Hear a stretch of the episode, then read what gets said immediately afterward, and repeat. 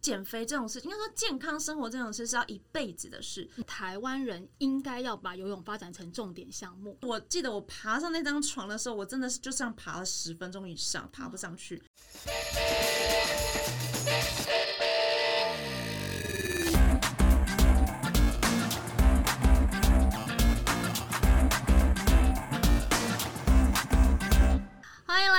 集运动人的 Pan Cave。你今天运动了吗？或者是你这个礼拜运动了吗？今天的来宾啊，我觉得他算是一个运动的执行者，也算是一个成型人，可以跟他好好的学习。大家对于今天的来宾也会有很多的迷思，因为他，对，因为迷思，对为什么会用到迷思？因为大家会觉得他就是一个人生胜利组啊，漂亮、哦高挑、家世背景好、哦学历高、会读书又会运是动，是是好像就是是什么都很很棒。啊，你这样子用“迷思”两个字，我我同意。对，就大家会觉得，说啊，反正他就是人生胜利组，可是其实他背后有很多心酸的血泪史。一起来欢迎李佳莹，佳莹，Hello，Hello，大家好，我是佳莹，然后 Hello Windy，Hello 小鹿 Hello，佳莹呢，其实很多人都知道她有一个台大挖后这样子的称号，没错在游泳界，其实呢，她也是曾经创下了我们台湾这个中运的，不管是蛙是一百公尺还是两百公尺，都有曾经创纪录。所以，哎、我想要先问一下詹莹，在我们聊你刚刚那些那么激励人人心的故事之前，因为你知道四月份其实是那个铁人赛事开始的季节，游泳这件事情，我觉得是很多铁人心中的痛。我今天早上跟博清哥上游泳课，我跟博清哥说，我真的很讨厌游泳，但是我觉得看詹莹游泳就完全是不一样的感受，就是一种很自在、很悠游。詹莹你自己游泳这件事情是受你哥哥的影响，是不是？对，嗯因为其实我以前是自由班，然后就是学校重点栽培这样，然后我那时候就觉得，我看到哥哥游泳，觉得好漂亮，像一只鱼，嗯然后我就自己偷偷报名，就是考进泳班，然后就很幸运考进去了。然后考进去的时候，我就跟我爸说。好吧，我不要读自由班，我要去读游泳班。嗯然后我还好，我觉得很棒的是，因为我爸妈是很非常开明的，嗯他就跟我说：“好，你要确定哦，你要认真哦。”然后反而是主任啊、校长反而请我爸妈去学校，嗯然后跟他说：“你女儿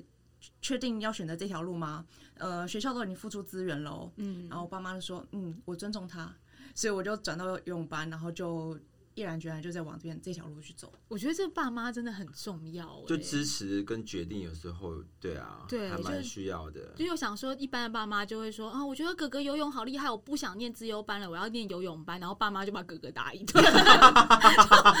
连带坏妹妹这样子。但是詹莹的爸妈就是完全支持支小孩的持对。这很棒。可是其实詹莹也没有因此而荒废学业没有，啊，你还是其实那个时候的游泳班是我们比别人早到学校，可能早两个小时到学校，可是大家上的课都一样，嗯，所以其实我们没有就是特别的什么哪些东西不不用上，或者有加分等等的。但你哥哥是游泳班吗？那时候就是也是刚刚跟我说是同一种 program，但是我们也是都没有任何的特别待遇，或者说少上什么课。嗯他之后也是去读什么台大等等的。哦，所以在这个状况之下，进入了游泳的领域当嗯中。然后我我觉得在台湾啊，游泳其实不算是一个非常主流的运动，它感觉很像就是大家玩玩水啦，或者是说在奥运上面，或者是各项各个项目上，它不算是重点强项。可是其实会游泳的人，我真的觉得很厉害。但反过来但你知道，讲，在游泳的项目，算是在任何比赛，不管是奥运或什么，在转播的时候，大家就会一直看的。就会一直看，而且我觉得台湾人应该要把游泳发展成重点项目，因为我们是岛国，这是一个技能，对，这是一个技能。你要出去，有一天就是说我们啊船都被 战舰就把我们船都被打翻，你要出去学。会游泳，对，所以其实我们的我觉得呃面海教育其实或是向水教育其实是蛮不很不充足的我。觉得是要，就是应该说，我觉得家长们或是政府应该要让孩子们去了解水的重要性，去了解嗯怎么去游泳，没甚至要让他们知道要敬畏大自然这件事情。嗯因为其实就像之前我们就是很多人问我说啊，那开放水域怎么办？要怎么游开放水域？我就说你前提是你要先了解它有多危险。对对，因为像其实我就跟你们聊一件事。我以前小学三年级的时候，那时候刚学游泳，我考进游泳班不是因为说我会游泳，那时候我还不会游泳，嗯我只是可能反应比较快，然后协调比较好，我就考进去。然后那时候开始学游泳，哎、会游自由式，会踢脚了，我们就一整个班就去游那个外木山，就是横渡外木山，所以你的意思是说，考进游泳班的时候是不会游泳的？不会游泳，只是不怕水而已。那考什么哦？那考什么？就是不怕水，所以可能考你什么呃潜水十五公尺之类的，嗯然后可能就是跑你折返跑，就考那些技考进游泳班，但是是考跑步，就跟腿有关的。就是哦技能，就只要你协调对协调等等，因为你进去你不见得你会支持下去，因为毕竟，游泳那条路你比要比别人早到两个小时哎、要晚两个小时下课哎、所以其实那些都会这样慢慢的，可能你从一百二十个，然后慢慢慢塞塞塞塞到最后三十个这样子。我以为游泳班是已经先会游泳了，然后考进去再重点栽培，耶。小时候其实因为我哥不是游泳班嘛，然后我爸妈说，哎、那那个教练，我女儿要不要学游泳？然后那个教练说不用，你就让她玩水就好。嗯，我就从小玩水到大，哦，这点真的很哦重，要。原来游泳班是这样子。嗯，那所以我们刚刚讲铁人赛季要来了，大家都要面对开放水域的是问题是。那是不是铁人他在面对开放水域的时候，也就先去玩水就好？其实就像刚刚讲的，你刚刚说你讨厌水，其实我都会跟呃铁人们讲说，你要先享受在水面的感觉，你要先跟他亲近，你跟他成为好朋友，他就会对你好。嗯，这是我觉得第一步。就像狗一样。对啊，就像你喜欢的项目都一样对，你要先对对他友好，像比如说未来你可能每滑一下手，如果你很怨恨的插下去，你反而给他的冲击越大，你效率会越低。哦所以其实我觉得你先把，就像你先享受水，先喜欢水以后，然后你可能再把姿势。姿势，不管是姿势或知识，这两件事都要充足。至少你要学，你不要就是乱游，你乱游反而那个效率很低，嗯，然后反而会你会更讨厌你游的很慢，然后又很喘又很累这样子。嗯，的恶性循环。确，在水中也是要对话的。对就跟水对话，Water，就幻幻想自己是很美人鱼这样子游在水里面。Under the sea 真的 很开心。但是我知道，呃，游泳这件事情其实它不是只有水中训练，嗯在岸上其实也有很多训练吧。比如说哪些训练项目可以帮助我们在呃水里的时候速度或者是呼吸是可以能够更游得更好。是，像其实我以前练游泳的时候，我真的是因为游泳是一个全身性的运动，是很全面的运动。我们从瑜伽、T R X、r e c o，然后跑步、爬山，然后跳远，什么都做。我天哪，好 好繁复的一个项目哦！真的，我们从早练到晚，然后就根本因为我的室友就是我之前在走训的时候，我室友就铁人三项，我们会常常碰面。他们当然我们没有骑单车，除了单车这件事，我们常常在操场上碰面，常常在水面碰面，嗯就其实差不多了。还要。跳远呢。对，就是因为你要跳的动作，你到时候可能要练跳水啊等等的、哦爆发力。几乎游泳选手就是时尚全能啊！当然，我们球类就很烂，因为我就瞄不准，是不是？但几乎身体要用到的各个部位的肌肉的调训练、对协调力，不管是小肌肉或是大肌肉都要。哇，原来游泳很不简单。对，啊，我是在练练跳舞、练瑜伽。哦，所以游泳选手其实去做其他的运动的时候，也会很容易就可以应用到他们身体的肌肉。嗯，也不见得啊。像虽然我们要练跑步，但是其实我们跑步也蛮弱的。哦，对，我们其实詹颖不喜欢跑步，对不对？也不是不喜欢，我知道跑步对我很好，只是我跑步就会比较弱一点，因为嗯我的脚踝很软，我脚踝嗯就是像芭蕾舞那种一百八十度这样子，嗯然后我跑步其实蛮容易受伤的。哦但就是，但我知道跑步对我来说是好事，尤其对我身体嗯健康很、就是很大的帮助，所以我还是会去好好的享受它，好好的喜欢它这样子。嗯，所以其实对于很多不管是不是铁人，就是你希望你游泳可以精进的话，第一个你就尽量去多方面的尝试不同的运动，让你的身体协调性好。然后对铁人来讲，开放性水运的话，你就是先去玩水，对，先开心，可能先从游泳池开始，先喜欢它，然后开始学正确知识，然后甚至比如说有人要去海游海的话，我还蛮建议就是基隆万木山有个公园，就它有一些就是海湾这样海湾，它虽然、嗯它虽然没有，它虽然是海水，虽然咸水，虽然有浮力等等，但它没有浪。先让它去慢慢的尝试说，哦，原来我身体泡在海里面，身体泡到这么咸的水面是什么感觉？我吃到海的感觉是什么感觉？嗯然后那时候你再慢慢的去游海，那才会比较呃循序渐进，才不会一下就下海的话，你反而会有很大的阴影。嗯对，会很恐惧。哎对，从此以后就不想再下海了。哎、其实我对游泳有很多疑问呢，因为我曾经听过有人有一个说法是说啊，你比较扶不起来，因为你比较瘦，是这是对的吗？其实不是瘦，是肌肉密度大。我跟你聊一件事，就是我以前呃去考，因为你知道游泳游到最后就考什么救生员呐、或者救生教练之类的。嗯那那个时候我想说，哎、我也去考一下，反正这是必备过程。嗯然后那时候我就跟建中体育班的所有男生，我是班花，因为只有班上只有我一个 但反正总之万绿丛中一点红。对，那总之就是我们班上很多什么田橄榄球队啊、田径队啊，都是那种呃很厉害的人，嗯但他们其实他们懂得放松。他们上半身都可以浮起来，嗯。可是下半身就沉，因为他们下半身的肌肉密度真的很大，嗯。他们真的没有什么肥肉。那那个时候他真的，我们已经给他最大的呃帮助了，他们还是浮不起来。嗯，所以那个时候我就了解说，哦，真的有这件事情，所以体脂比较低的人确实比较浮不起来，肌肉密度大，肌肉密度大。对。對，但讲到瘦身或是塑身这件事情哦，其实我觉得詹莹也是非常的有心得，因为大家不要看现在詹莹好像呃，我们刚刚身材讲好好哦，身材很好，很瘦，很哎 fit。其实詹莹曾经最重的时候到六十九公斤，有到六十九公斤，你现在五十几吧？我现在五十四左右五十四到六十天九，对啊，这个是，但是那个时候其实是因为不是说你自己好像暴饮暴食，其实有很多不同的问题，综合原因，其实我当时其实也是暴饮暴食，也有暴饮暴食，应该说呃，肥胖其实有几个原因，嗯像是压力大、嗯睡眠不足、吃暴饮暴食就是饮食，爱吃，对，，然后等等的，然后还有没运动。我那时候大概是集结全部的东西，因为当下我是选手，然后突然受伤，嗯然后那受伤我这边盘突出，医生就跟我说，那你先休息。所以第一不运动了，嗯然后第二，好，那时候我又受伤以后，我又进入刚好那个阶段是进入台大，大大家身边都是高材生，嗯哦，那时候面临期中考，所以压力大。然后、嗯。呃压力大，然后暴饮暴食，然后再来是之后大概快要期中考那那时候，我大概休就是我复康复的情况慢慢的复原到七十的时候，教练就希望我去比全运会，嗯。那很好，嗯，就是应该是很幸运，我也选上全运会，但是对我来说，我当时时间分配非常不够，就是因为我可能十二点。要十二点才会睡，因为身边朋友大家大学生都是十二点一点才睡，夜唱啊，对，或是讨论功课，或是我比别人更需要就是读书，因为我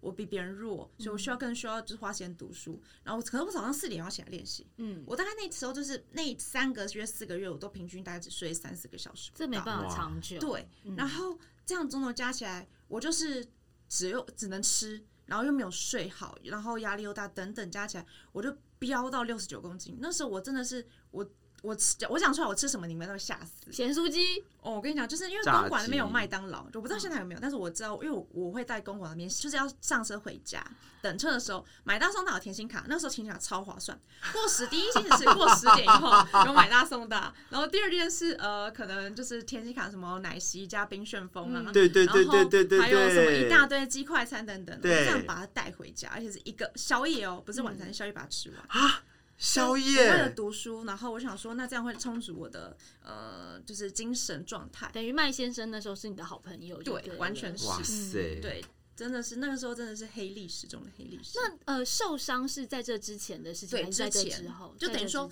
加上我，因为我游泳的时候，其实我有阴影。嗯我那时候说我大概只康复了大概六十趴、七十趴，就是我练多了以后我就有阴影。那其实当下受伤的时候，我是脑袋中我没有椎间盘突出一个字，我只有半身不遂，因为我下半身都不能动，嗯我不能站，我不能坐，我不能躺，我什么都只能我我什么都不能做，你知道吗？嗯我躺上那个医疗床，我可能要花十分钟的时间。那个时候这么严重的有点半身不遂的感觉，好像是在你比赛前三天，还是对。比赛前一天一天的时候，比赛前一天发生，可是你隔天还是去比赛。我那个时候真的是拼命，因为我当时最巅峰状态，我可能是，因为我其实当时是全国纪录保持人，嗯，然后我我不是只是全中运，我是全国纪录保持人，然后我每出超大，我每出场就破纪录，然后那个时候我就希望说，因为全中运是呃人生最后一场全中运，全中运就是你在学籍是高中的时候最后一场，嗯。我就想要把我的记录破更多，嗯。然后我就给自己就是压力很大，然后每天就练练练练练，然后那个时候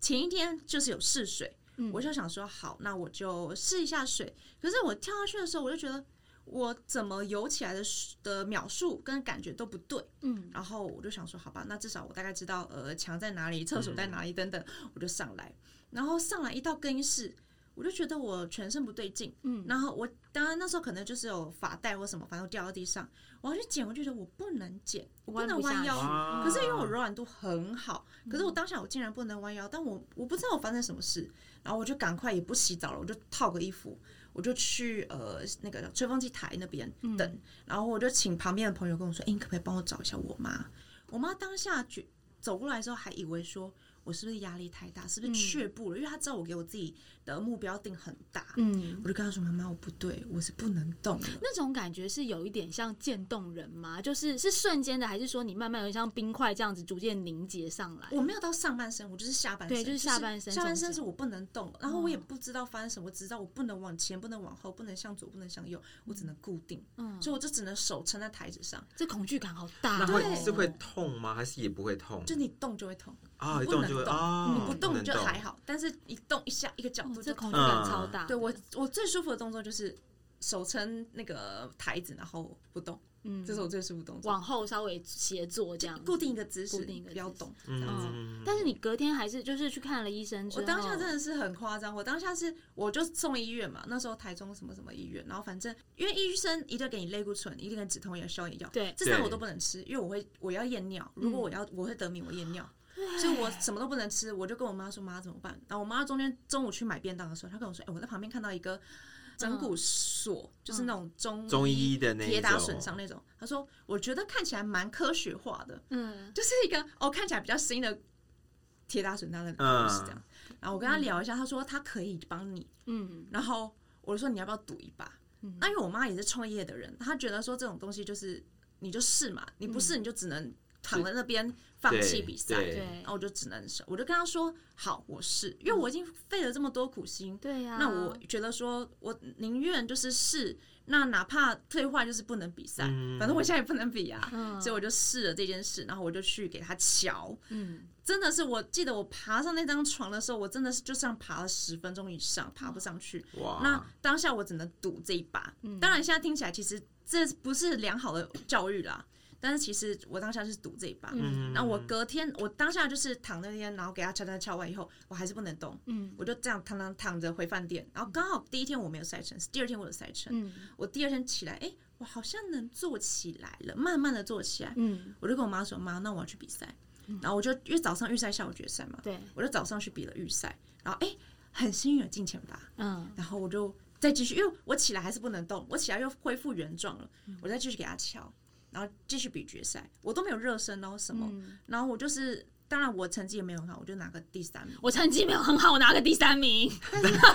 但其他没有椎间盘突出的，要哭了，其他人都用尽洪荒之力了。但当时其实就是之后越就是越来越不好，因为之后就也没拿什么名。其实詹莹自己这样讲啊，就是说这是一个不好的示范。老实说，现在你的运动观念，如果是现在的你，你今天受伤了，明天你有比赛，你会这样子如同当年一般的还是去比吗嗯？应该说身份不一样。嗯，当下我是选手，当下我有一个责任。可是现在我是把运动融入生活中，我是一个我我觉得我喜欢运动，我已经没有那个使命感。那现在的话，我觉得我会，毕竟我要给大家良好示范，我可能会，嗯，会挣扎，我会挣扎，看当下状况，因为个性还在那边。对对对我也曾经就是韧带撕裂继续比赛，对，小鹿，你有没有觉得运动员这这一点非常的惊人？就是说我觉，得这个毅力很惊人，这个毅力很惊。我曾经看过一个统计哦，你知道那个统计，我我看了之后，我心有戚戚焉，可是我也觉得有点不寒而栗。就是他那个统计是说，如果叫运动员，不一定是职业的哦，就是我们一般这种运动人，比如说我业余的好玩的，但是你叫我牺牲一点健康，牺牲一点健康，有一点受伤，但是我的比赛成绩可以增加百分之五或是百分之多少，我愿不愿意？有百分之九十以上的人都愿意，愿意，也就是说，有百分之九十以上的运动人不是专业的，不是职业的，他们愿意牺牲自己的某部分健康去换取那个成绩。成绩，然后我看了之后，我觉得嗯，我可以理解，因为叫我比如说好叫我脚踝扭到一下，可是我全马跑进一百分钟，呃，半马跑进一百分钟，哎，好像我我可以接受。可是你不觉得这很不寒而栗吗？就是要牺牲健康去换这个成绩啊。对，就是他是真的詹怡应该懂，就是说我们那个心理的挣扎。我我就两件事，像我比如说我曾就是我玩铁人三项后，我有一次摔车，摔到我其实单车是裂的，但是我之后才知道，嗯但反正我爬起来继续比，然后因为我只知道说当下我是第一名，嗯我为了要继续保持第一名，我就继续骑，然后继续跑，嗯那时候脚都流血，然后我还是继续天完成。哪对，所以我我有时候觉得运动这个，就是说你会觉得某种程度上它很热血，对然后某种程度上你会觉得不行，这个观念不对。可是你知道，它就是这么一个让人又爱又恨它是一个很挣扎的这。算是某方面有一种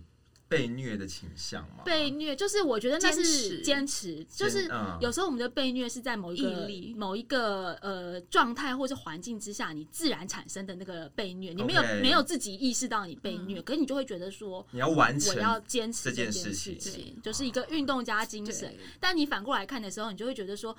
不能为了成绩牺牲健康。但当下你们要要 keep 住这件事情的时候，对对啊，没有办法。所以其实那时候，我觉得张莹这个这个心态哦，大家 就是听众运动人们，大家自己想一想，是不是你也曾经就是为了某种坚持？但那个坚持，也许你后来，比如说以詹莹现在的角色会去去看，如果运动及生活的话，也许你的健康，你把它再放在前面一点点，对对会是更长久的。是对，但我们刚刚其实本来是要问詹颖说如何瘦身，哦怎么样变成健康的体态。但经历过刚刚前面这一段之后，你你还是有把它调整回，是心态先改变，对不对我？心态先改变，嗯因为其实当下我很胖嘛，然后我说我刚刚压力、睡眠什么的、饮食等等，然后又没有运动等等的。那我之后，呃，我给我自己一个休息的时间，我自己就是呃出国一年，嗯，然后我就把生活态生活调整好，步调调整好，然后心情调整好，嗯然后慢慢的去重拾对运动的热爱。因为其实当下我以前是对运动很热爱，就是在选手的时候，虽然很累很辛苦，但我热爱。可是到我受伤的时候，我怕了，嗯我又恐惧了，然后我有点。不想再运动了然后！可是因为到美国以后，我慢慢调整了整体，就是把状况调整好以后，我又发现交了一些朋友，发现哎、诶其实我对运动还是非常热爱，运动带给我的好处还是非常多。嗯然后我就开始尝试不同的运动下，那时候可能冬天是滑雪，然后夏天爬山、露营，然后还有去游湖、做瑜伽，不管是在室内、室外、海边，我就做瑜伽。等等，我重拾运动的怀抱，我发现到这还是属于我生活的一部分。我觉得你去国外一年这件事情蛮关键的。对对，因为同样是运动，但是在国外，他们真的会认为运动就是一个 for fun，活对，它就是我是生活中的一部分是生活中的一部分。嗯，那我觉得不可讳言，在台湾，大家运动某种程度上还是比较在意成绩，所以我们常常讲说，哎、为什么我们少棒、轻棒很强，到了成棒就有点弱掉，不如嗯。欧美，或者说我们什么运动小时候也好像有明日之星在那边，对，因为。那那些明日之星，他们在逐渐被刑诉的时候，就已经被放在成绩的前面，所以说那个压力就会让他们忘记了运动快乐这件事情，以至于到更年长、更大的时候，他们会失去了一些动力。嗯，对我觉得这个是关就键，就成绩跟运动画上等号，跟生活跟运动画上等号是两件事情啊。对是两件事。所以我觉得你去国外那一年蛮关键，因为国外的观念应该有影响你很多。对，不管是饮食或是运动都有。嗯，对，那饮食上面那时候也有做什么样的调整？其实因为那个时候我上上网查了非常多减肥方法，那我有尝试什么不吃东西啊，只喝水、吃青菜啊等等，那都好痛苦。对，而且 可是之后我之后才找到一个 tempo，就是我觉得。减肥这种事，应该说健康生活这种事是要一辈子的事，你不能只做一段时间，不然就像溜溜球一样，就是你还会再复胖等等的。对，那我就找到一个我自己最适合的，就是我觉得我吃健康，然后吃原形食物，这种方式是呃我觉得可以长久的尝试。然后有时候有一点点去 meal 或去 day 之类，我还是会吃甜食，我还是会享受大餐，但是长久以来我还是会就是尽量吃原形食物，然后多喝水，然后不还有一些顺序，顺序也很重要，比如说先喝水，吃青菜，再吃蛋白质，再吃呃比较淀粉类之类的。等于你那时候都没有少吃，我都没有你少吃只是但调选整了择顺序对选择食物，对，对我觉得选择原型食物这一点蛮重要，而且它也是对你的对运动员来说是很有帮助的。是是，因为现在它都精致精致食物加工加工食食物所以所以其实不用节食嘛，对不用，我对？真的都没有节食，我觉得我过得好快乐，嗯然后我就可以健康瘦，所以我觉得。我一直很想要让大家知道，说其实减肥这件事不是那么困难，只要你要调整好，找到你自己的步骤，嗯。找到你自己最适合的方式，其实你可以慢慢把你生活形态改变，变成一个比较呃快乐、健康的的人，这样子。嗯而且其实我觉得啊，有时候我们讲说稍微调整饮食这件事情，你并不一定要忍受。就像刚刚詹颖讲的，他还是有 chill day 啊。我今天还可以比如说一下。啊对我今天就是我很乖，或者是说，这个礼拜或者这几天，对像我像我有时候赛季的时候，我也会尽量戒掉像比较高热量的食物。可是如果我今天真的忍不住了，我就觉得心情优先，我还是会吃。是可是例如我今天早上吃了一个高热量食物好了，那我就中午跟晚上把它补回来，就是中就调配午晚上时间，调调整一下，或者是说我今天吃了披萨，我今天吃了麻辣锅，那明天我就给自己一个清淡一舒适日。对，我觉得你还是以自己的心情非常重要，因为我觉得现在不管做任何事，不管是饮食或是运动，嗯我现在都以心情健康为主，心真情快乐的为主。快乐心很重情真的会要影响很多哎、的因为你减肥减的很痛苦又不开心，你反而真的会很难受哎、嗯，而且你一旦压抑不住之后，你就会开始暴饮暴暴食。整个反向，我就想说，老娘豁出去了，然后就大吃，这样更严重是不行的。所以其实这个，而且这样子的形态、饮食状态之下，等到你之后想要回归到更好的运动水平的时候，嗯是可以很快衔接是上的。没错没错，嗯，对啊，我觉得就是心态改变之后，你的体态就改变。但你心态改变之后啊，其实我觉得包括你看待运动或是看待比赛的方式会不一样，因为以前你的比赛是竞争，那现在你再重新回到赛场上，比如说我知道你去年不止铁人三项比赛，你也有去比那个自由潜水啊，啊你去示范，或者是说你去接触不同的运动，在你看待这些运动的时候，那个包括马拉松这些竞争的，你心里面那个竞争的标准已经放低了我。觉得是一个享受过程，享受这个快乐。我觉得我在这些东西上面，我找到属于自己的 tempo，、然后找到属于自己，就是我能他们带给我的好处，我不一定要一定要执着说，OK，我我要瘦，我要健康这件事。我觉得是我可以让它带给我快乐，然后带给我更多，比如说世界，比如说眼界开阔，然后或是了解更多知识的好处，这样子。嗯对，呃，詹莹自己在选择比赛的时候也会改变，就是说以前你可能是某些项目，但我知道你去年参加了很多有趣的竞赛。詹莹有邀请我去一场 Who to Cost，、哦，对，那一场也很有趣，可是他是我后来没有去，因为跟我环花东赛撞期。哦嗯，就你就没有参加，但是我们因为我们是同一天我在骑单车的时候，他们在我对向跑，跑过去。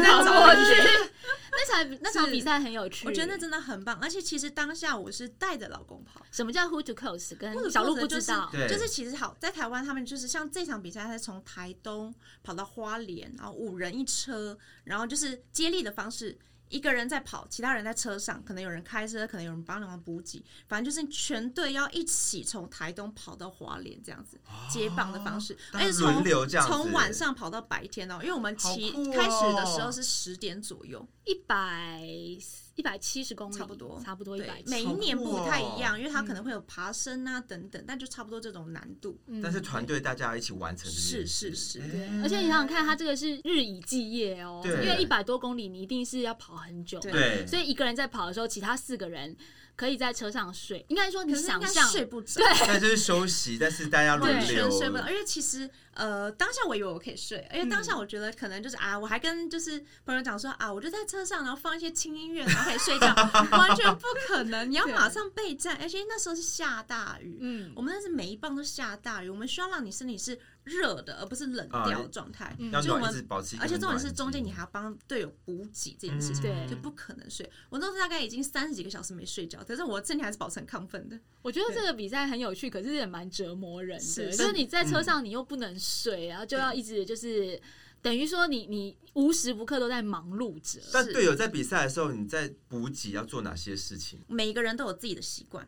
我嗯要先问好说，OK，你到底要喝水，还是你要吃喝运动饮料、吃巧克力、吃补给、去吃居油，还是你要喷 s a r a n Pass？那都要，你要先问好。OK，然后就跟他说，OK，那我大概三公里的时候这边等你，或者五公里的等你。你超低超过一点五公里，别人就怨恨你，你知道吗？对啊，因为没东西吃。我跟你讲，那他真的很忙，而且还要吆喝。我我是没有后来没有参加 Who to Coast，但是刚好前阵子朋友骑我们去骑双塔，那后来我没有骑全程，我骑头尾，中间我就是在补给车上。你以为在补给车上可以睡？没有，我们在补给车上很忙，就是你到了那边，你要比他们提前到，然后赶快下来塞那些补给品。是，然后选手一下车，你就帮他们捏小腿啊，哦捏肩膀啊。然后中间就是有一段他们在骑，随着他们骑的时候还要播音乐说：“你们现在想听什么？永远不回头，是不是？” 哦，你就还要带动那个气对对氛，你们累以吗？大家加油！然后要摄影就很对对对所以 Who to Cos 也差不多，完全是是这个状态，对啊，没有闲下来，就是要更花更多的力气，因为要完成这个运动赛事嘛。对，但我觉得这场赛事除了有趣之外，有一件很重要的事情，就是詹颖她利用像这样子的有趣赛事，或是她自己的运动观念，在影响身边的人。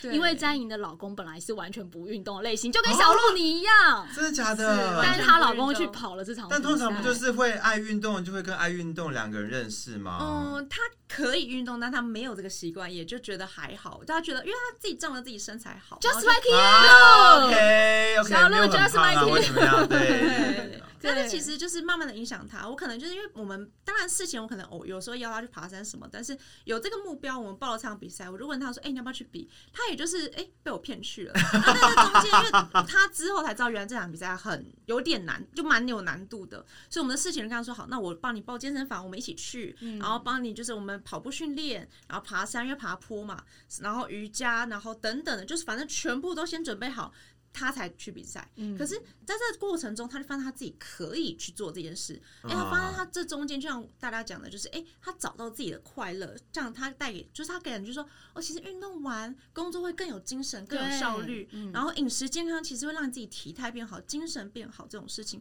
他就慢慢站在这中间找到自己的益处，然后发现他自己喜欢运动这件事情的时候，嗯。其实比完 Who to Coast 他很开心，然后他自己就跟我说，哎、我觉得我要练习了。嗯，他就自己跟我讲他练那时候我快哭了，你知道吗？因为我觉得有时候就是那个成就感会让他们自己我相信就有所成完全长，是就是而且但是旁边的人很重要，你就要一直讲说：天哪，你第一次跑步就参加 Who to Coast，怎么这么强？你就是然后受到一些很鼓对励跟哇，信心你真是练啊。武奇才哇，你天生就是运动的料，你们这好会骗真的很难，人，是不是骗人？不是不是骗人，是给他一些信心啦，给他一点信心，对，给他们信心，就是哇，这真的很厉害耶！你怎么能够做得到？你这对超强之类的。就是我们导演。我们导演也是这样，我相信是被我这样子。拉去跑马拉松的，就很多说，哎，你跑得完五 K 就跑得完十 K，You know you can。对，所以外景队整个都被你鼓舞这样子啊。就是信心跟开心，那你要真的喜欢都很重要。对，然后詹莹不止她，你看她带她老公这样进入运动及生活的状态，包括以前是詹莹的爸爸支持你运动，现在呢，詹莹也常常带着爸爸一起做瑜伽，一起就是进行爬山。我爸真的是才是就是实践运动及生活的人。我觉得李爸爸真的很厉害，因为我们有一起去澎湖做过一场活动，然后詹颖是带着李爸爸一起来。是哇，李爸爸那个体格。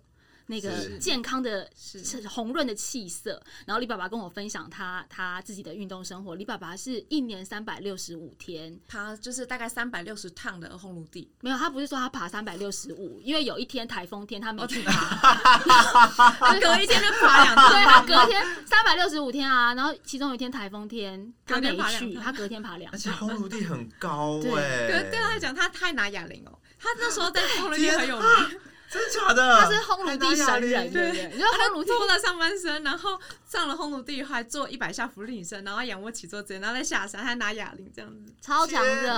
而且你知道那时候我们去做活动的时候，李爸爸就是说哇，你们骑单车好厉害，就是很谦虚内敛那种。后来李爸爸讲说，烘炉烘航 烘炉地航楼得还拿拿哑哑铃铃，一年爬三百六十五次，然后我想说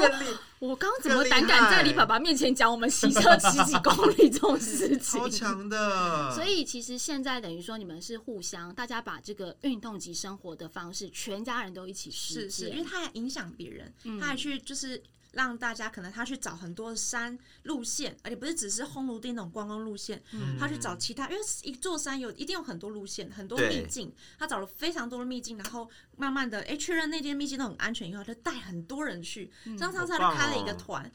六十个五六十个人去，哦，我真的觉得我吓到了，因为我嗯想说，哦，他要开一个团，我就陪他。然后事前准备他帮他，其实爬那个那个条路线，他爬了大概三十趟以上吧。我就每每打开他说，哎、你在哪里？他说，哦，那条路线上。嗯可是他为了那条路线，他做那么多准备，可是也带给大家很很难忘的回忆。对那五六十个人就这样去，然后有老有小这样子詹怡，你公婆也运动吗？运动啊我真的吓到了。我老公还好，但是我公婆才是真的真的很厉害，因为我公公以前是国手，哇塞，啊，这个运动是这样。